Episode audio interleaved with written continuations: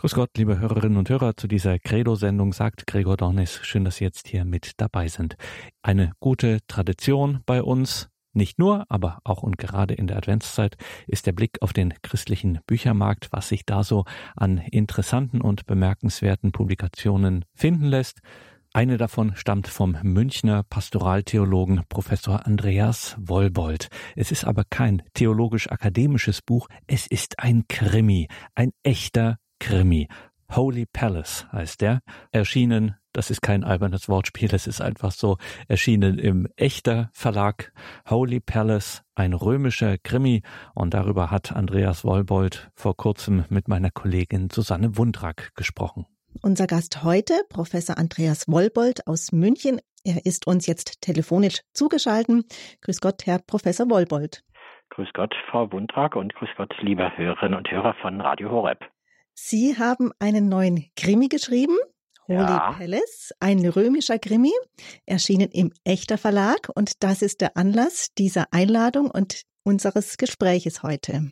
Ja, danke schön. Dafür bedanke ich mich auch besonders. Mhm dass Sie schreiben und Bücher veröffentlichen, das ist für einen Professor nichts Besonderes. Doch ein Krimi, und das ist schon Ihr zweiter, das ist nicht unbedingt das, was man von einem Professor für Pastoraltheologie erwartet. Mhm. Hm, das ist wahr. Es hat tatsächlich auch ein paar wohlmeinende Leute gegeben, die gesagt haben, wenn, dann musst du das mit einem Pseudonym äh, veröffentlichen, dass also dein guter Name als Wissenschaftler da nicht in die Niederungen eines normalen Krimis, der womöglich sogar noch ein bisschen spannend ist, äh, gezogen wird, äh, sondern äh, das äh, soll dann irgendwo unter einem Schleier des Nichtwissens verborgen bleiben. Äh, aber ich habe gesagt, nee, ich stehe dazu. Das ist auch äh, Teil von mir selbst, von meiner Persönlichkeit. Und ein bisschen ist sowas auch Pastoraltheologie, denn Pastoraltheologie heißt ja immer auch ähm, zu zeigen, wie der Glaube und ein christliches Leben bei den Menschen ankommen kann und sich da mit einem Krimi damit zu beschäftigen, wie menschliches Leben aussieht und wie die Menschen äh, manchmal nicht nur Heilige sind. Äh, das äh, ist mir eigentlich gar nicht so fern von der Pastoraltheologie. Mhm.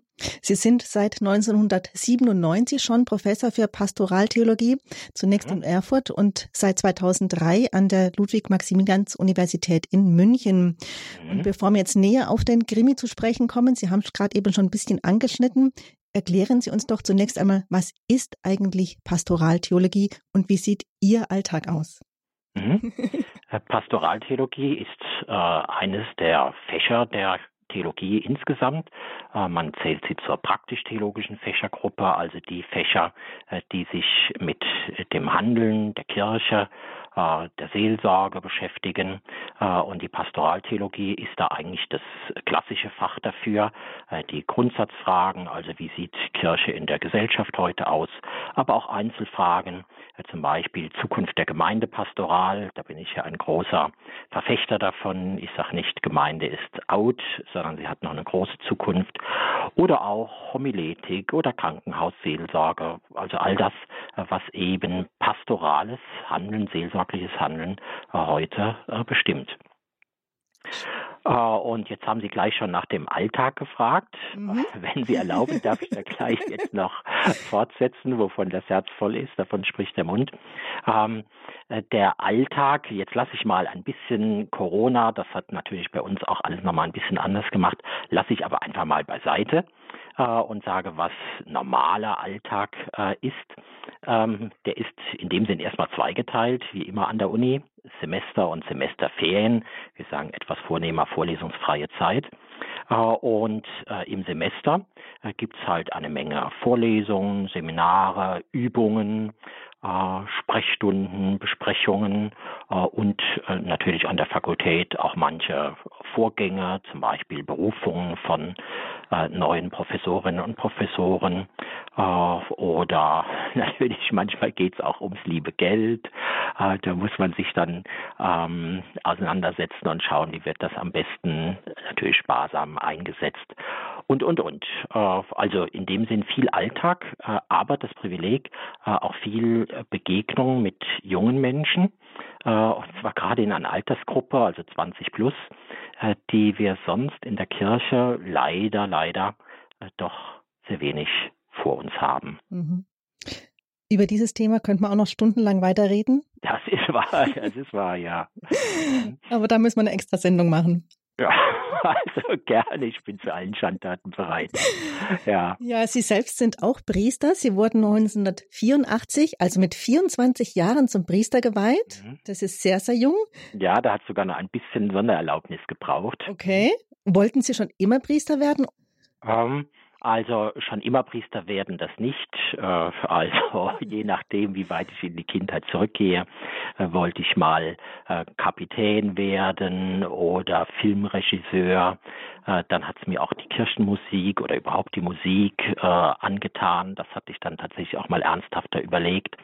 Aber irgendwie ich sage immer fast wie von selbst, äh, aber Sie wissen, was von selbst heißt, nämlich von oben, äh, hat sich eben der Gedanke an eine Priesterberufung doch so allmählich vorgeschoben, dann war er noch mal ein bisschen zurückgetreten, aber der hat mich doch dann treu begleitet, nicht mehr losgelassen und dann verschiedene Erfahrungen, auch mal in Klöstern und Gesprächen, dann auch das Priesterseminar in Trier mal ein bisschen kennengelernt. äh, und äh, irgendwann war es dann soweit. Mhm.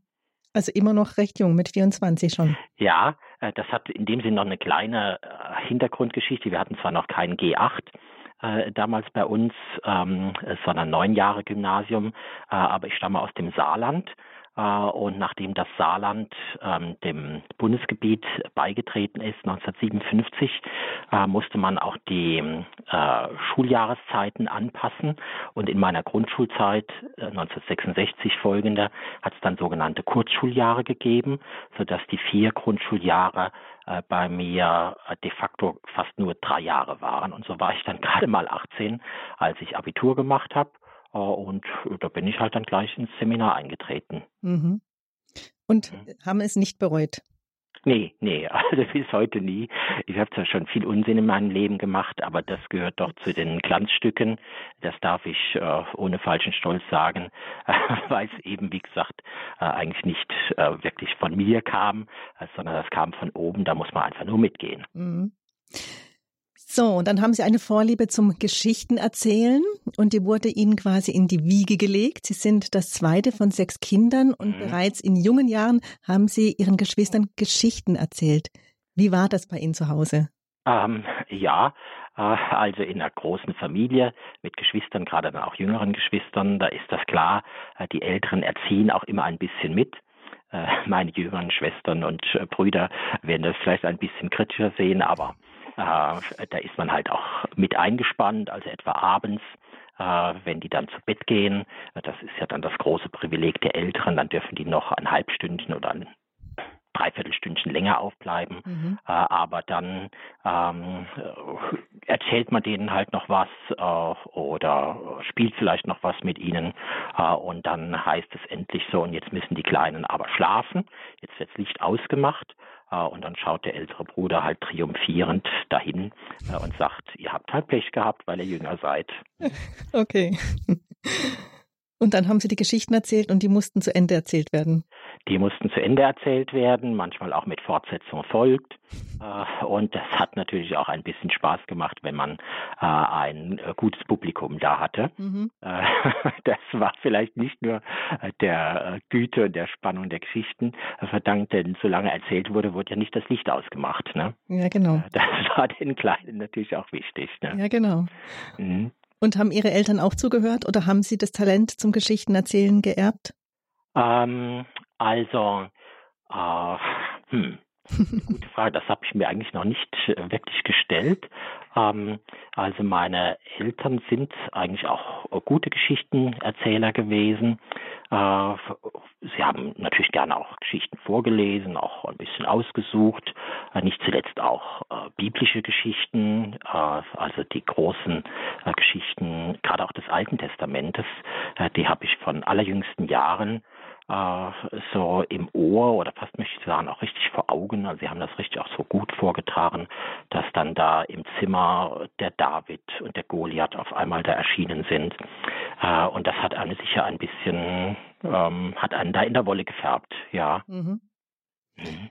Und wie kam Sie jetzt darauf, einen Krimi zu schreiben? Was fasziniert Sie denn daran? Es ist ja schon Ihr zweiter. Mhm. Der erste Philapton oder Das mhm. letzte Glück ist im Herder Verlag 2018 erschienen und jetzt mhm. ein zweiter Krimi. Wie kam es zum Krimischreiben? Ähm, also zunächst mal ganz einfach, ich lese gerne Krimis ähm, und äh, habe da Spaß dran an der Spannung, an der äh, Frage natürlich auch, wer war es gewesen äh, und die Charaktere. Äh, und ähm, da ist der Schritt nur klein, äh, dann eben auch selber zu sagen, und jetzt fange ich äh, an und schreibe mal. Also ich habe tatsächlich auch schon in der Jugend mal angefangen, Geschichten zu schreiben. Die waren ziemlich unleserlich. Äh, da habe ich viel zu viel reingepackt. Äh, aber so im Lauf des Lebens lernt man äh, manches und dazu gehört auch weniger ist mehr. Und das ist eben auch hier beim Schreiben, dass ich jetzt nicht da den großen Literaturnobelpreis durch eine möglichst unleserliche moderne Literatur dahinlegen möchte, sondern dass ähm, die Leute äh, das Ganze auch mit einer gewissen Spannung, mit einem bisschen Vergnügen und manchmal vielleicht auch mit einem äh, lächelnden äh, Blick dann eben auch lesen können.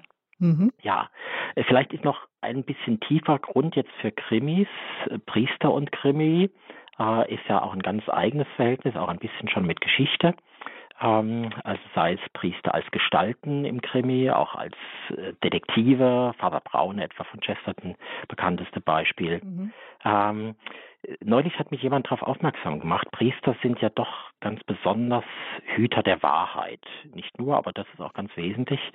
Äh, und die tiefste Frage im Krimi ist eigentlich immer die Frage nach der Wahrheit. Also ganz schlicht, wer war es gewesen? Mhm. Aber auch viel mehr, was ist menschliches Leben, auch angesichts von dem Bösen, dem Geheimnis des Bösen, wie der Paulus sagt.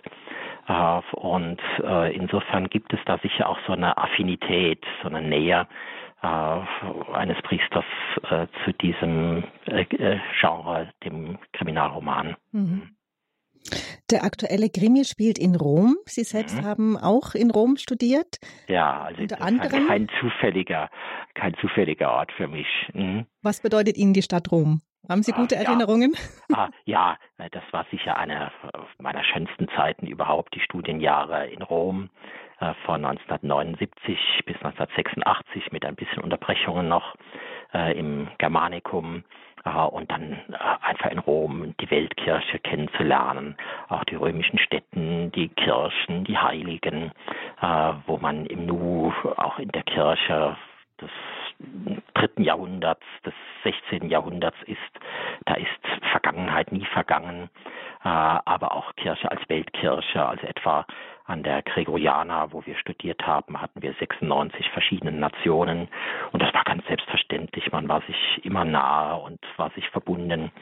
Äh, das sind Erlebnisse, die prägen, die vergisst man nie. Mhm. Mhm.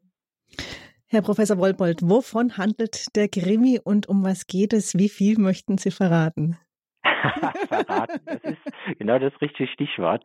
Ich habe ja schon ein bisschen auf diese Frage gewartet äh, und äh, habe ähm, gesagt, das ist dann der Moment, da musst du dich ganz gut konzentrieren, musst ganz gut aufpassen, mhm. äh, dass du eben nicht das Entscheidende verrätst, äh, aber auf der anderen Seite jetzt nicht nur bla bla machst. Also, wovon handelt der Krimi?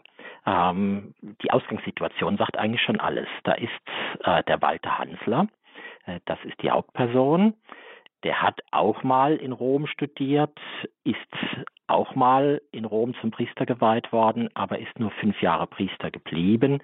Dann durch eine unglückliche Geschichte äh, ist er dann aus dem Priestertum äh, wieder herausgegangen äh, und seitdem dümpelt sein Leben so dahin. Ähm, also eigentlich so eher so ein Loser.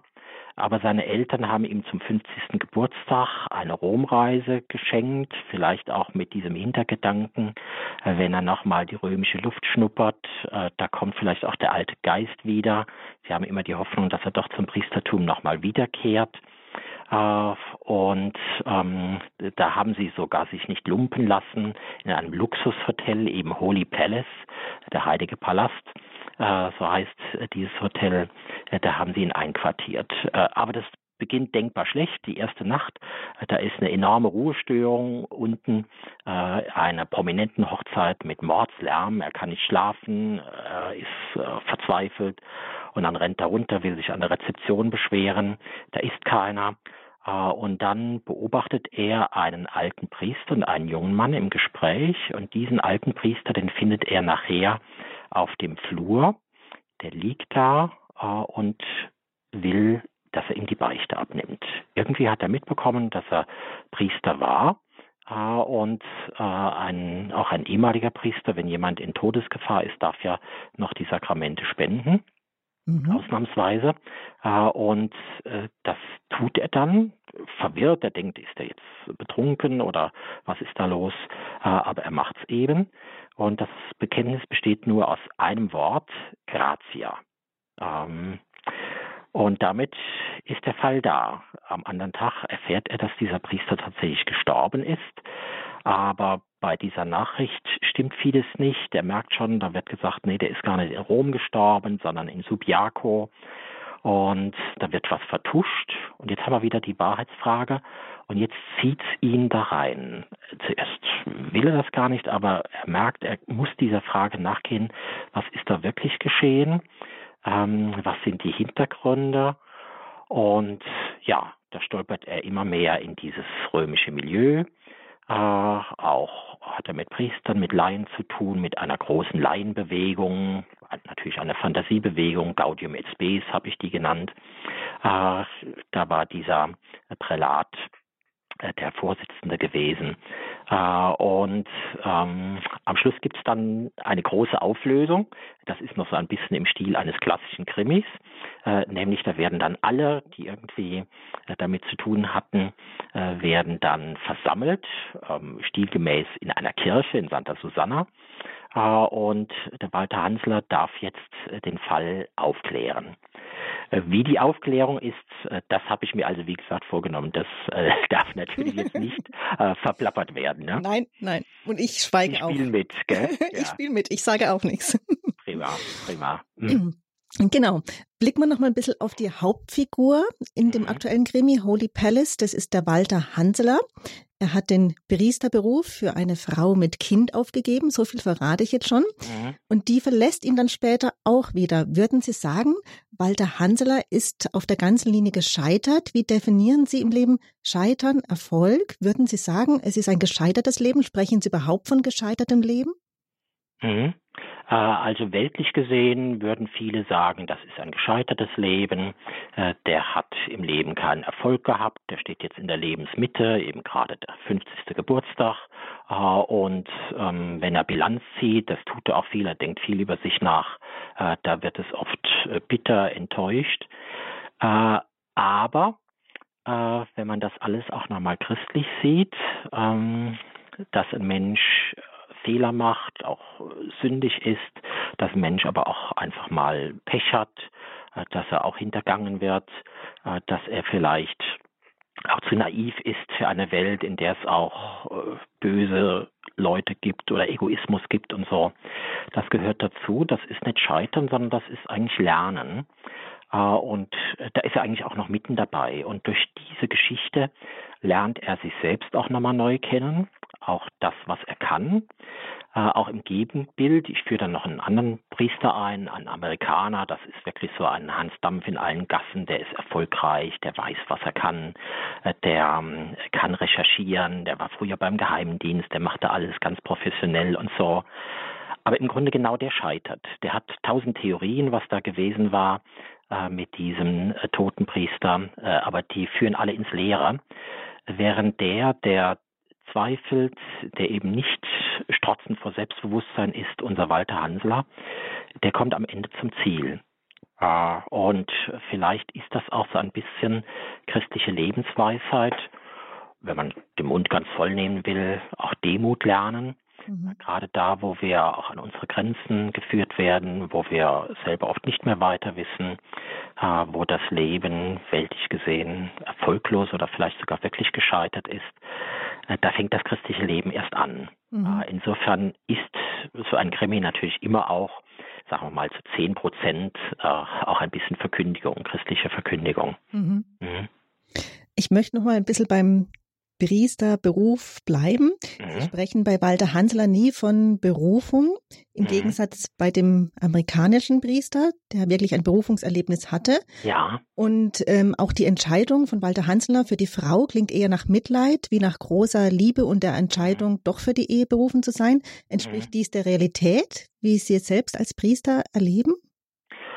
Ähm, also jeder Priester ist natürlich ganz, ganz unterschiedlich und jede äh, Geschichte von äh, Priestern ist unterschiedlich, ganz individuell.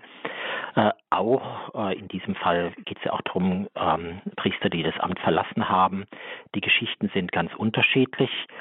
Ähm, ich wollte ein bisschen ein Gegenbild zeichnen zu dem, was heute, äh, zumindest in den letzten Jahren, fast ein bisschen Überhand genommen hat.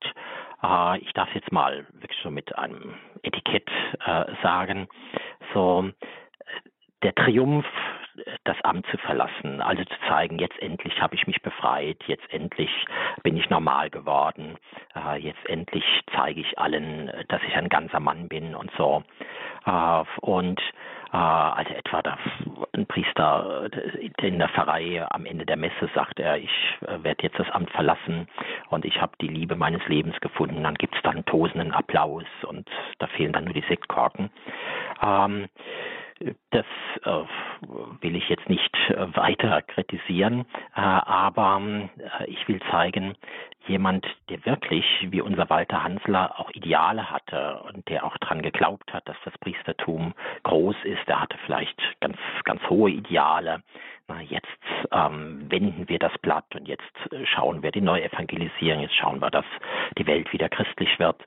Äh, und dass ähm, der äh, jetzt tatsächlich erstmal aus Mitleid, aus gutem Herzen, aber eben auch aus Blauäugigkeit und äh, weil er äh, zugleich halt auch dann in der Pfarrei enttäuscht war und äh, alles äh, wird ihm fremd und fremder, äh, dass er da in diese Geschichte ja eigentlich eher so reinstolpert und ähm, dann heißt es, ein Kind ist unterwegs, das aber nachher nie kam äh, also auch da ist im Grunde eher so ein Loser und kein Triumphator.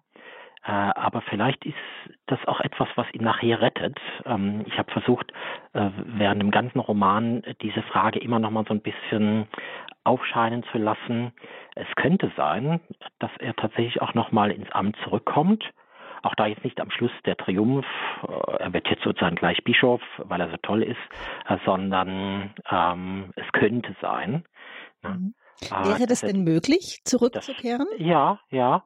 Ähm, also wenn natürlich die Voraussetzungen da sind, und das gibt es auch immer wieder, das findet leider nicht sehr viel Publizität. Mhm. Wir kennen auch selber Mitbrüder, äh, die unter Umständen auch nach äh, langen Jahren zurückgekehrt sind. Äh, eine weltkirchliche Statistik vor einigen Jahren, die sagte sogar, fast zehn Prozent der Priester, die das Amt verlassen haben, kehren später nochmal zurück. Ähm, das kann natürlich ganz, ganz unterschiedliche Geschichten haben, aber grundsätzlich denkbar ähm, ist das schon. Mhm. Ja. Ihr Krimi spielt in einem absoluten Luxushotel, Holy Palace. Genau. Daneben eine Wohlfahrtsorganisation und auch ähm, Armut und auch ähm, Flüchtlinge und Beschäftigung, also auch so dieses alles aufgeben und an der untersten Grenze leben, mhm. spielt eine Rolle, wird angeschnitten. Was bedeutet für Sie Luxus? Sind Sie gegen Luxusreichtum oder genießen um, ähm, Sie? Ah, nee, also ähm, ich habe äh, etwa dann auch beschrieben, wie es dann äh, in diesem Hotel morgens ein riesiges Frühstücksbuffet gibt, das 30 Meter Buffet, das zieht sich so ein bisschen wie ein roter Faden äh, Krimi. Äh, und der Walter Hansler stammt ein bisschen aus kleinen Verhältnissen äh, und der schlägt sich dann immer den Bauch auch total voll, äh, so nach der Devise, lieber sich den Bauch verrenkt, als dem Wirt etwas geschenkt. Wenn es schon viel Geld kostet, dann muss man auch möglichst mhm. viel da mitnehmen. Äh, und ähm, Also insofern natürlich sowas mal genießen, wenn es einem gegeben ist, das ist, ist etwas Schönes.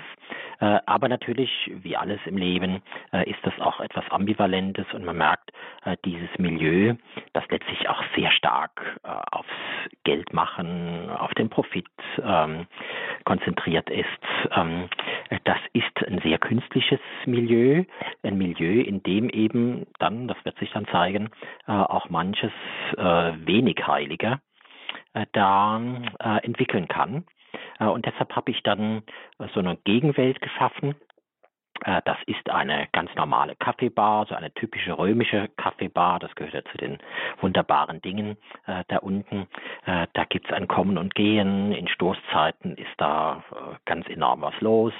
Äh, und äh, da kommt Hinz und Kunst, da kommen ganz normale Menschen. und das ist sehr viel menschlicher, greifbarer als diese doch immer etwas künstliche Atmosphäre da im Holy Palace. Mhm. Äh, und auch das soll ein bisschen ein Hinweis sein äh, für Priester, hier ehemalige Priester und die Kirche insgesamt, äh, eben auch da zu schauen, wo sind Menschen, die ein normales Leben haben, die normale Probleme haben. Oder eben dann auch ähm, Armut, ähm, hier in der Gestalt einer ähm, Flüchtlingsfrau und ihres Bruders aus Afrika. Ne, da einfach zu sehen, was ist Leben und wo sind wir gebraucht. Äh, und dann braucht man sich nicht selbst zu zerfleischen mit Fragen, wozu bin ich überhaupt da? Äh, da kann ich helfen, da kann ich Menschen etwas, etwas Gutes tun. Äh, und das gibt meinem Leben selber auch Sinn. Hm.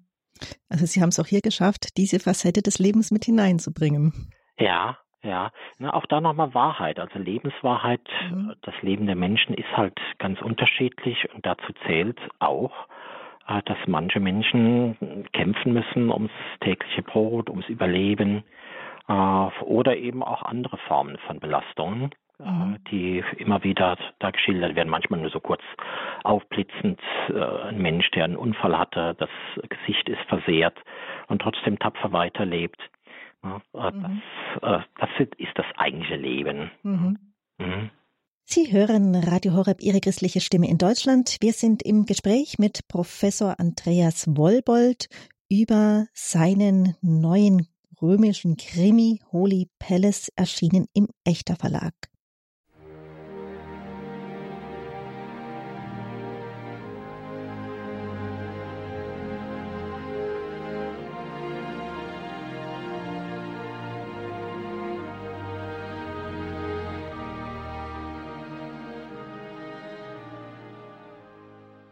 Radio Horeb Leben mit Gott. Ich bin Susanne Mundrak. Wir sind im Gespräch mit Professor Andreas Wollbold über seinen neuen Krimi Holy Palace, ein römischer Krimi, erschienen im Echter Verlag. Ja, und in Ihrem Krimi verarbeiten Sie auch ein ganz aktuelles und heißes Thema, Missbrauch.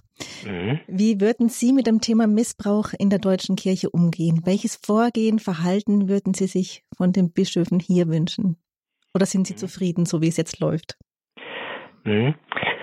Ähm, das ist natürlich jetzt ein ganz riesiges Thema. Mhm. Ähm, also erstmal ist natürlich klar, äh, ich habe jetzt schon oft von Wahrheit gesprochen, äh, das gilt auch und gerade bei diesem Thema Wahrheit, Wahrhaftigkeit, ähm, nichts unter den Teppich kehren, nichts beschönigen, das ist klar. Ähm, vielleicht war das auch so ein bisschen das Drama nicht nur in der Kirche, auch in der Gesellschaft in den letzten Jahrzehnten das Böse. Und zwar, dass das Böse auch von mir selbst ausgehen kann, dass ich ins Böse fallen kann. Ähm, das ist eine Realität. Und wenn man die nicht ganz, ganz ernst nimmt und sich da auch ähm, äh, schützt dagegen und dagegen vorgeht, den Anfängen wehrt, äh, das kann eben zu ganz verheerenden Schandtaten führen. Äh, insofern ist äh, der Weg eben die Dinge jetzt nicht ähm, unter den Teppich zu kehren oder nur so durch administrative Maßnahmen hinter den Kulissen zu bewältigen. Das ist wichtig, selbstverständlich auch ganz entscheidend der Blickwechsel auf die Betroffenen, auf die Opfer. Die gehören unterstützt, die gehören die brauchen auch Beistand und sie brauchen eben nicht zuletzt auch Wahrheit. Ähm, das ist auch ein wichtiges Thema, wie gesagt, äh, auch im Holy Palace. Ähm, nun sind wir jetzt schon viele Jahre damit beschäftigt. Ähm, manchmal hat man fast den Eindruck, die Kirche ist schon so ein bisschen routiniert im Umgang damit. Zwei Dinge kritisiere ich. Das eine, von Anfang an, äh, der Missbrauchsskandal ist ganz stark instrumentalisiert worden. Äh, für äh, Themen, die nichts äh, oder zumindest nicht direkt etwas damit zu tun haben. Also ähm, etwa Angriffe auf das Priestertum, auf die Gestalt der Kirche insgesamt, dass man sagt, die Kirche muss sich als Ganze total ändern, sie muss eine ganz andere werden. Ähm, gerade um der Betroffenen willen, gerade um äh, der Menschen willen, die da unter Umständen unsäglich darunter gelitten haben, ist es ganz wichtig, dass das jetzt nicht Mittel zum Zweck wird für irgendwelche anderen Ziele. Mhm. Äh, das kritisiere ich. Äh, das andere, ähm, wir müssen ganz kolossal aufpassen, äh, dass nicht dabei insgesamt die Priester äh, und äh, vielleicht auch die Kirche insgesamt äh, einfach in ein ganz schräges Licht gezogen wird. Also Generalverdacht und die Kirche ist eigentlich sozusagen eine Verbrecherorganisation. Ne? Und jeder, der Priester ist oder auch der überlegt, Priester zu werden, der muss sich ganz stark rechtfertigen und der steht ein Leben lang immer unter Verdacht. Wer weiß, was der auf dem Kerbholz hat. Mhm. Also das heißt, wir brauchen dringend nochmal eine große positive Wertschätzung, auch der Ausdruck, dass eben Missbrauch äh, ein Phänomen ist, das wir ernst nehmen, aber es ist halt ein Phänomen, was rein prozentual gesehen, Gott sei Dank, äh, doch äh, nur einen ganz kleinen Teil äh, der Priester eben betroffen hat oder betrifft. Äh, also in dem Sinn auch Augenmaß äh, und auch nochmal das Positive sehen ähm, und ähm, ja, auch ganz einfach die Botschaft, Priester sind unverzichtbar für die Kirche. Äh, das fehlt mir. Äh, natürlich auch jetzt äh, bei dem ganzen synodalen Prozess, äh, das kommt ganz deutlich zu kurz. Und das sehen wir auch ganz deutlich in den Zahlen. Die Nachwuchszahlen sind weiter deutlich zurückgegangen. Das braucht einen nicht zu wundern. Das ist die Quittung. Mhm. Und Missbrauch ist auch nicht nur ein Thema für Priester, sondern ich denke, es ist auch ein Thema, das die ganze Gesellschaft und jeder Einzelne auch mit sich herumträgt oder beschäftigen sollte oder ja, auch wie Sie schon gesagt haben oder angedeutet haben, dass jeder ja auch, ja, auch in Gefahr steht, Böses zu tun oder halt ja falsch gegen den anderen zu handeln. Und ich denke, es ist jedes, das ist ein Thema, mit dem jeder auch persönlich damit umgehen muss. Das ja. ist wahr.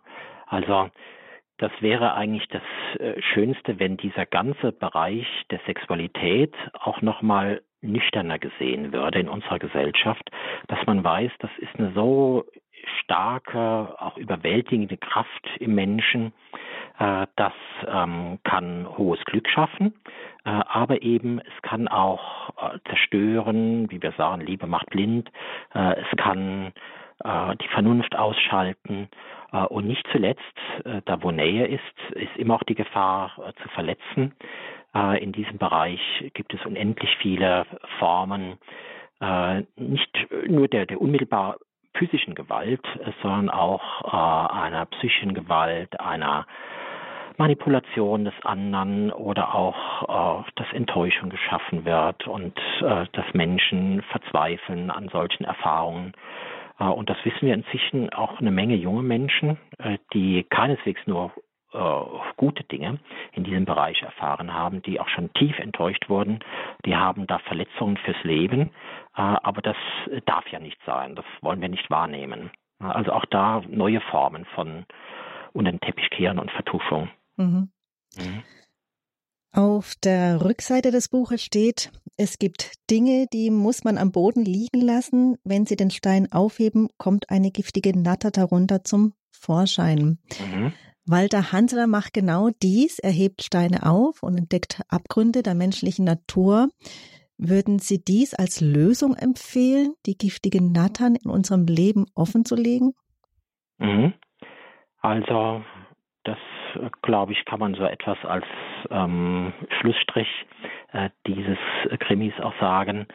Ähm, Natürlich gibt es immer Dinge, man muss nicht alles auch gegenüber jedem ansprechen. Ähm, manche Dinge muss man auch diskret behandeln und so weiter. Äh, vor allem viele Dinge taugen auch nicht unmittelbar für die Öffentlichkeit. Aber es gibt Dinge, vor allem wenn ich auf mich selber, auf mein eigenes Leben schaue, äh, da hilft nur den Stein wegnehmen und sich dieser Natte da auch stellen äh, und äh, das Gift da herausnehmen äh, denn sonst ähm, wird am Schluss mein ganzes Leben vergiftet. Ja? Äh, also in dem Sinn äh, auch wieder Wahrheit. Ja? Mhm. Wahrheit verlangt manchmal auch eine Menge an Mut, auch an Demut, ne? gerade wenn es auch meine eigenen Nattern sind im eigenen Herzen, ne? dass ich gar nicht so doll bin, wie ich mir das vorstelle. Gewissenserforschung, das ist eigentlich etwas, was eigentlich immer der christliche Weg war. Ne? Diese mhm. unendlich hohe Berufung zum ewigen Leben, aber zugleich auch das Wissen, der unendliche Abgrund des Bösen, der da auch lauert äh, und deshalb Wachsamkeit, äh, auch die Bitte um Hilfe an Gott und Beistand, Gebet, Sakramente, kirchliches Leben und eben, wie gesagt, Gewissenserforschung. Mhm. Und wieder zeigt es dann, wie wichtig da die Priester sind, um da Hilfe zu leisten und Hilfe zu geben. Mhm. Mhm. Äh, das äh, denke ich auch eben als wirklich zuverlässige Begleiter, äh, die tief im Glauben verwurzelt sind, die eben jetzt nicht nur eigene Anschauungen da verbreiten oder den Leuten irgendwas unterjubeln wollen oder gar manipulieren wollen, sondern die wirklich in aller Demut helfen wollen, dass andere Menschen äh, zu sich äh, und zu Gott, zu ihrer eigenen Wahrheit kommen. Mhm. Hilft da die Pastoraltheologie? Ist die noch aktuell? Äh, das kommt natürlich immer darauf an, äh, welche Pastoraltheologie. Eine gute Pastoraltheologie wird sich darum bemühen, also etwa in meinem Bereich, vor allem der Bereich Einzelseelsorge, Gesprächsseelsorge, äh, wie kann man einzelne Menschen begleiten in ganz unterschiedlichen Fragen. Etwa auch der Frage, äh, was ist meine Berufung? Ja? Mhm. Äh, und ähm, da auch Kriterien für eine gute Gesprächsführung anzugeben, äh, auch Warnschilder aufzustellen, was kann einem da passieren, äh, dass man bei aller bei allem Gutmeinenden äh, da irgendwo in eine Falle hineintappt und zum Beispiel in den anderen was hineinprojiziert oder den anderen manipulieren will äh, das Ganze auch als ein äh, Machtgefälle dann missbraucht. Ne? Der andere wartet jetzt, hängt jetzt vielleicht förmlich an meinen Lippen.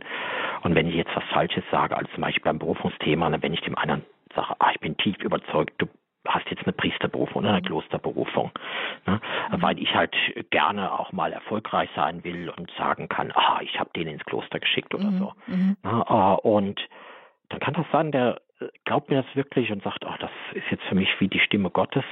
Ne? Mhm. aber er hat vielleicht gar nicht diese Berufung. Ne? Mhm. Also vor solchen Klippen da auch zu warnen äh, und ähm, Selbstreflexion, auch Selbstkritik, auch ein bisschen Selbstskepsis äh, zu bewahren. Äh, da versucht die Pastoraltheologie äh, in der Ausbildung oder eben auch dann durch Publikationen, Vorträge und so ähm, denen, die in der Seelsorge sind, auch Hilfestellung zu leisten. Mhm. Mhm. Walter Hanseler geht offen mit seinem Versagen um, macht ihn gerade das so sympathisch, dass er eben nicht perfekt ist, seine Schwächen hat, aber er hat auch seine Stärken, er hat ein unglaubliches Wissen, er ist ein Genießer, ist ein Held. Mhm. Mhm. Ja, also vielleicht ist es wirklich das, ähm, dass er äh, einen Fehler jedenfalls nicht hat, äh, dass er eingebildet ist, dass mhm. er äh, so denkt, er kann alles, er ist besser als andere. Äh, er ist durchs Leben gezeichnet, ähm, aber das eine hat er dabei gut gemacht, da hat er die Schuld nicht immer anderen in die Schuhe geschoben, die böse Kirche, die bösen Verhältnisse, oder eben auch die Freundin, die er da hatte, die war da jetzt alles schuld, äh, sondern er weiß, hat halt selber sich auch die Dinge damit eingebrockt. Aber er lernt daraus äh, und ähm, lernt jetzt insbesondere aus seinen Tagen in Rom eine ganze Menge. Äh, und deshalb ist sein Leben äh, offen. Da kann noch viel geschehen. Hm? Mhm. Und ist ein Held? Würden Sie so Held definieren? Ähm, also es nimmt den Mund natürlich schon recht voll. ähm, darf man sagen, ein christlicher Held. Mhm. Ähm, also einer, der eben nicht von Natur aus der Muskelprotz ist, der Alleskönner, der Tausendsassa, äh, sondern einer, der auch vom Kreuz und das heißt auch von, von Grenzen, Scheitern, sagen wir es ruhig auch mal, äh, mhm. geprägt ist, äh, aber eben jetzt nicht einfach aufgibt. Ähm, das äh, verlangt schon auch etwas Außergewöhnliches und wenn man das einen Held nennen möchte, dann darf es auch ein Held sein. Mhm. Mhm. Also Sie haben mit Walter Hanseler eine Figur geschaffen, die man einfach gern haben muss. Mhm. Wird es für Walter einen zweiten Fall geben? das ist die Gretchenfrage. Ähm, also es ist jetzt noch nichts in der Schublade, auch noch nicht mal eine Idee. Mhm. Ähm, Jetzt äh, bin ich einfach mal gespannt, wie die Reaktion äh, der Leserschaft äh, auf Holy Palace ist. Mhm. Äh, und ähm, dann schauen wir mal. Okay. Ausgeschlossen ist nichts. Mhm. Gut. Gibt es noch etwas, was Sie gerne ergänzen würden? Warum sollte man diesen römischen Krimi Holy Palace lesen? Hm. Selbstwerbung. ja. Äh, ja. Ähm, also vielleicht äh, ganz einfach, äh, weil es halt ähm, so in diesem Bereich katholischer Roman, äh, also etwas, was aus dem Glauben heraus geschrieben ist, was auch aus dem Glauben und der kirchlichen Welt äh, kein Hehl macht oder da einen großen Bogen drumherum macht. Nicht ausklammert? Äh, das nicht ausklammert, äh, aber zugleich jetzt nicht einfach so so eine Bekennerliteratur ist. Ne? Das wäre jetzt so die Gefahr gewesen, jetzt schreibe ich mal von einem Priester, der eben ganz toll ist und äh, der wunderbar ist und jetzt, liebe junge Leute, tretet alle ins Priesterseminar ein. Ähm, also so, so, so christliche Propagandaliteratur will es dann auch nicht sein. Mhm. Und eben in dem Sinn, so christlicher Roman gibt es jetzt leider heute äh, nur noch sehr wenig. Ähm, ich hoffe, dass jetzt Holy Palace auch ein bisschen einfach lesbar ist, dass es auch Spaß macht, ähm, äh, da in diese Welt einzutauchen und ein bisschen Spannung auch da zu erleben. Äh, und weil es das so wenig gibt, aber meines Erachtens auch mehr geben sollte, äh, darf ich in aller Bescheidenheit äh, den Holy Palace dann auch äh, empfehlen. Mhm. Holy Palace, ein Krimi, der viele Gegensätze, viele Facetten unseres Lebens, viele aktuelle Themen in Augenschein nimmt. Er lädt ein zum Ermitteln, zum Nachdenken, zum Reflektieren, zum Genießen. Also ich finde, es ist ein gelungenes Werk, das auf alle Fälle lesenswert Dankeschön. ist. Dankeschön. Ja, Dankeschön. Das freut mich. Hm? Ja, die Informationen zu diesem Buch Holy Palace, ein römischer Krimi, erschienen im Echter Verlag, finden Sie im Infofeld zu dieser Sendung. Diese Sendung können Sie auch gerne in unserem Podcast-Angebot noch einmal nachhören.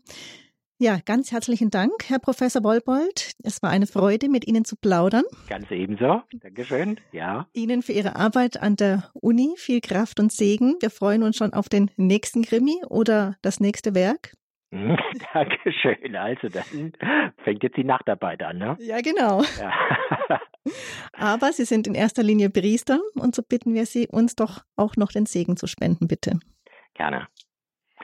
Auf die Fürsprache der allerseligsten Jungfrau und Gottesmutter Maria und aller Engel und Heiligen segne und behüte euch der allmächtige und barmherzige Gott, der Vater und der Sohn und der Heilige Geist.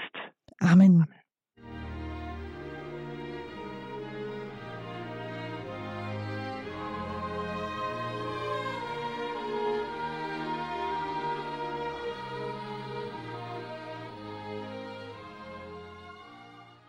Willkommen zurück in dieser Sendung, sagt Gregor Dornis. Nach diesem Gespräch mit Andreas Wollbold über sein Buch Holy Palace, ein römischer Krimi, haben wir noch ein bisschen Zeit, bis es dann hier um 21.30 Uhr weitergeht mit der Sendereihe Nachgehört. Und da möchten wir Sie, liebe Hörerinnen und Hörer, noch hinweisen auf eine besondere Gebetsinitiative, die aus dem Bistum Augsburg kommt initiiert aus dem Kloster Wettenhausen. Dort lebt, betet, arbeitet, liest Schwester Dr. Theresia Mende. Sie kennen sie, liebe Hörerinnen und Hörer, durch ihre langjährige Tätigkeit am Institut für Neuevangelisierung in Augsburg. Und Schwester Theresia Mende hat eine Gebetsinitiative gestartet angesichts der gegenwärtigen Lage. Und darüber wollen wir mit ihr sprechen. Wir haben Schwester Dr. Theresia Mende jetzt am Telefon im Kloster Wettenhausen. Grüße Gott dahin, Schwester Theresia. Grüß Gott, Herr Dornisch. Schwester Grüß Theresia, Gott, alle Hörer. Schwester Theresia, wieso haben Sie diese Gebetsinitiative jetzt gestartet? Ja, ich habe immer wieder Anrufe oder Mails von Menschen bekommen, die verzweifelt sind, die sagen, wo sollen wir hingehen? Wir verlieren unseren Job, wir wissen nicht ein und aus. Und ich nehme auch die Spaltung und Radikalisierung in der Gesellschaft wahr, die bis in die Kreise von Familien hineingeht. Und das macht mir einfach Sorge, das schmerzt mich. Und da dachte ich, jetzt muss die Kirche Hoffnung aufzeigen. Wir haben Hoffnung in Jesus Christus, im Glauben, im Gebet, können dort Orientierung und Halt finden. Und das kann uns auch einen Blick auf die Geschehnisse der Gegenwart geben. Und daher dachte ich, warum sollen wir das nicht mit den Menschen teilen? Ihnen diesen Weg zu Jesus zeigen, zu Gott zeigen, der der Herr der Geschichte ist. Und es heißt ja im Lukas-Evangelium, am Anfang der Adventszeit hören wir das, dass wir unser Haupt erheben dürfen, auf ihn schauen dürfen, wenn wir in Bedrängnis sind und dass wir auf ihn bauen können. Und ich dachte, das ist so einfach zu tun, indem wir uns einfach zusammenschließen und gemeinsam den Blick nach oben erheben, weil Gemeinschaft in der Kirche eine große Rolle spielt. Und wie das Ganze geht, funktioniert, was dahinter steht. Darüber steht natürlich auch etwas in unseren Details zur Sendung. Im Tagesprogramm neben der Sendung kann man sich ja immer Details anklicken und dann sieht man da Näheres, findet sich auch ein entsprechender Link. Schwester Theresia müssen wir jetzt auch nochmal gleich zu Beginn erklären. Es handelt sich hier um eine Online-Gebetsverbindung. Man kann also dieses Gebet, was Sie am Mittwochabend anbieten oder wozu Sie einladen, das findet online statt. Ja, das findet online statt. Einfach deshalb, weil Menschen aus allen Gegenden Deutschlands mitbeten und nicht immer zusammenkommen können an einem Ort. Da gibt uns diese Computerwelt eine gute Möglichkeit, uns zu treffen. Aber wir sehen uns auch. Deswegen machen wir das bewusst über Zoom. Man kann sehen, wer nimmt teil und man erfährt Gemeinschaft. Das ist uns sehr wichtig. Daher ähm, rufen wir nicht nur anonym zum Gebet auf, betet zu Hause in eurem Kämmerlein, das machen viele sowieso. Aber wir wollen einfach auch zeigen, es gibt eine Gemeinschaft im Gebet. Deshalb machen wir das online. Und es ist ja oft so, auch in diesen Tagen hört man das, dass so viele meinen, solche Gebetsaufrufe und Gemeinschaften, auch diese Online-Gebetsgemeinschaften, die es ja jetzt vermehrt gibt, gerade seit Corona, das ist ja doch eher, naja, das ist so eine Art Vertröstung, aber eigentlich ist doch in diesen Tagen irgendwie praktischer Einsatz und Anpacken gefragt. Kann denn Schwester Theresia Gebet in solchen Zeiten wirklich etwas bewirken? Ich bin davon überzeugt, denn äh, anpacken, klar, das äh, müssen wir und tun wir auch. Wir haben eine Aufgabe, eine Verantwortung in der Welt und da ist Anpacken natürlich nötig.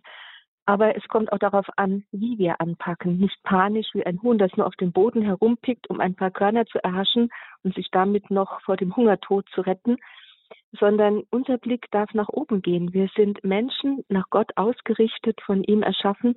Wir dürfen ihn bitten, zeige mir, was ich tun soll. Das panische Handeln in irgendeine Richtung, das kennen wir. Das macht jeder einmal. Aber ich möchte zeigen, handeln ja, aber bitte auch immer auf den Herrn schauen, zeigen lassen, ähm, was und wie soll ich handeln. Es gibt ja Dinge, Ereignisse, die unser Vermögen einfach übersteigen. Da können wir nicht sehr viel tun. Da müssen viele zusammenwirken und da dürfen wir, denke ich, auf den Herrn der Geschichte schauen, auf Jesus Christus und auf die Heilige Schrift, die ja sagt, wir dürfen und sollen in solchen Situationen unser Haupt erheben auf Gott hin. Das ist kein falscher Trost. Das ist einfach das Eingeständnis, ich bin ein Mensch, ich kann nicht alles bewirken. Und was ich tue, das sollte ich immer in Gemeinschaft mit dem Herrn tun. Panischer Aktivismus wäre ein Extrem. Das andere Extrem ist Handeln im Blick auf Jesus. Handeln in Orientierung an der Heiligen Schrift. Das halte ich für sehr wichtig. Darum dieser Gebetskreis. Der verbietet nicht, dass wir dennoch handeln und anpacken. Und dann werden wir mal ganz praktisch, Schwester Theresia, wenn ich also sage, jawohl, am Mittwochabend habe ich Zeit, ich möchte bei diesem Ihrem Gebetskreis, Ihrer Online-Gebetsgemeinschaft, bei diesem Gebetstreffen online mit dabei sein. Wie läuft das denn ab? Ja, also nach einem einführenden Gebet und Lied gibt es immer einen biblischen Impuls. Das ist mir sehr wichtig, den Blick der Menschen auf die Heilige Schrift, auf das Wort Gottes zu lenken, auf die darin liegenden Tröstungen, wir dürfen auch Trost empfangen und auf die Orientierung, die uns das Wort Gottes schenkt. Und in dieser Atmosphäre beten wir dann gemeinsam den Rosenkranz mit freien Gebeten vor den einzelnen Gesetzen, die die jeweiligen Geheimnisse, eben Ereignisse aus dem Leben Jesu in eine geistliche Dimension hineinführen, vertiefen und danach gibt es noch Gelegenheit zu Fürbitten. Alle können in den Chat ihre Bitten eintragen, die wir dann ausgewählt natürlich, weil wir nicht alle unterbringen, die wir dann gemeinsam vor Gott bringen. Am Ende äh, singen wir noch das Kompletlied, eine feste Konstante in diesem Gebet. Behüte mich Gott, ich vertraue auf dich. Und danach spendet einer der anwesenden Priester den Segen. Also Priester sind auch mit dabei. Jetzt, wenn ich Sie zum Beispiel, Schwester Theresia, nicht persönlich kenne und auch sonst von niemandem in meinem Umfeld weiß, äh, dass der bei Ihnen dabei ist, also ich da quasi als Fremde, als Fremder, sag ich mal so, dazukomme, das hört sich jetzt im ersten Moment vielleicht für die einen oder den anderen ein bisschen seltsam an. Kann ich denn da einfach so dazukommen, auch wenn ich niemanden kenne? Natürlich. Es sind viele dabei, die ich nicht kenne. Von daher nehme ich an, dass sie auch mich nicht kennen oder dass sie sich untereinander nicht gut kennen. Die Menschen suchen einfach das Gebet. Sie spüren in diesem, in dieser Situation, wir brauchen die Gemeinschaft im Gebet. Jeder kann teilnehmen und man lernt sie spätestens während der Gebetstreffen mehr und mehr kennen. Wir reden nicht miteinander, das ist bei so vielen Teilnehmern gar nicht möglich. Aber ähm, man spürt doch, wer ist dabei, man spürt die Atmosphäre des Gebetes, es entsteht Gemeinschaft und viele empfinden das wohltuend. Ich bekomme oft Mails von Menschen, die ich wirklich nicht kenne, wo ich nicht weiß, wie sie überhaupt dazugekommen sind zu diesem Online-Gebet, die aber genau das sagen, es tut uns so gut, dass es da eine Gemeinschaft gibt, der wir uns anschließen können im Gebet. Und das sind Menschen, die ich kenne. Und muss man auch mal zur Ermutigung auch dazu sagen, auch wenn man jetzt nicht besonders internetaffin ist, aber einen Computer im Haus hat und eine Internetleitung und dann vielleicht kann man auch die Kinder fragen oder äh, Verwandte, Freunde, ob sie einem da behilflich sein können. Es ist wirklich kein großer Aufwand zu so einem Zoom-Treffen, wie das heißt, nach dem An Internetanbieter, der solche Konferenzschaltungen möglich macht. Das ist auch keine große Wissenschaft, da dabei zu sein. Das kann man sich auch, wie gesagt, von Freunden, Familienmitgliedern dann erklären lassen und einrichten lassen. Und dann sollte das auch gar kein Thema sein. Das geht eigentlich recht einfach und sind wir bei der nächsten ganz schlichten technischen Frage. Ich möchte also am Mittwochabend in Ihrem Gebetskreis, in Ihrer Online-Gebetsgemeinschaft dabei sein, Schwester Theresia Mende aus Augsburg. Und wie läuft denn da der Eintritt? Wie, äh, wie stelle ich das an? Wie komme ich dazu? Zunächst einmal ist es sinnvoll, eine Mail an uns zu schicken, also an mich. Meine Adresse steht auch auf der Internetseite unseres Klosters, Kloster Wettenhausen eine Mail an mich. Ich, äh, Sie bekommen dann einen Link zugeschickt von uns und es ist ganz einfach. Man öffnet die Mail, drückt auf den Link und dann ist man drin. Es gibt keine Hürden sonst. Ja. Aber also. Sie brauchen natürlich den Link, den wir zusenden. Daher ist es nötig und sinnvoll, sich bei uns anzumelden. Auch schon deshalb, weil natürlich äh, so ein Zoom-Meeting eine Teilnehmerbeschränkung hat. Also bei 300 ist die Grenze erreicht. Wenn es mehr wären, müssten wir diese, diese Teilnehmerzahl erweitern. Das kann man ja. Deswegen ist es sinnvoll, wenn die Leute sich bei uns anmelden, um auch immer wieder den Link zu bekommen. Und manchmal auch Informationen. Mhm. Und die genauen Informationen, wo man sich melden kann. Das haben wir in den Details zu dieser Sendung natürlich für Sie, liebe Hörerinnen und Hörer, aufbereitet. Details der Sendung im Tagesprogramm auf horeb.org und natürlich weiß auch unser Hörerservice Bescheid, an den Sie sich dann wenden könnten. Schreiben Sie dem einfach eine E-Mail und dann schickt er Ihnen auch den Link.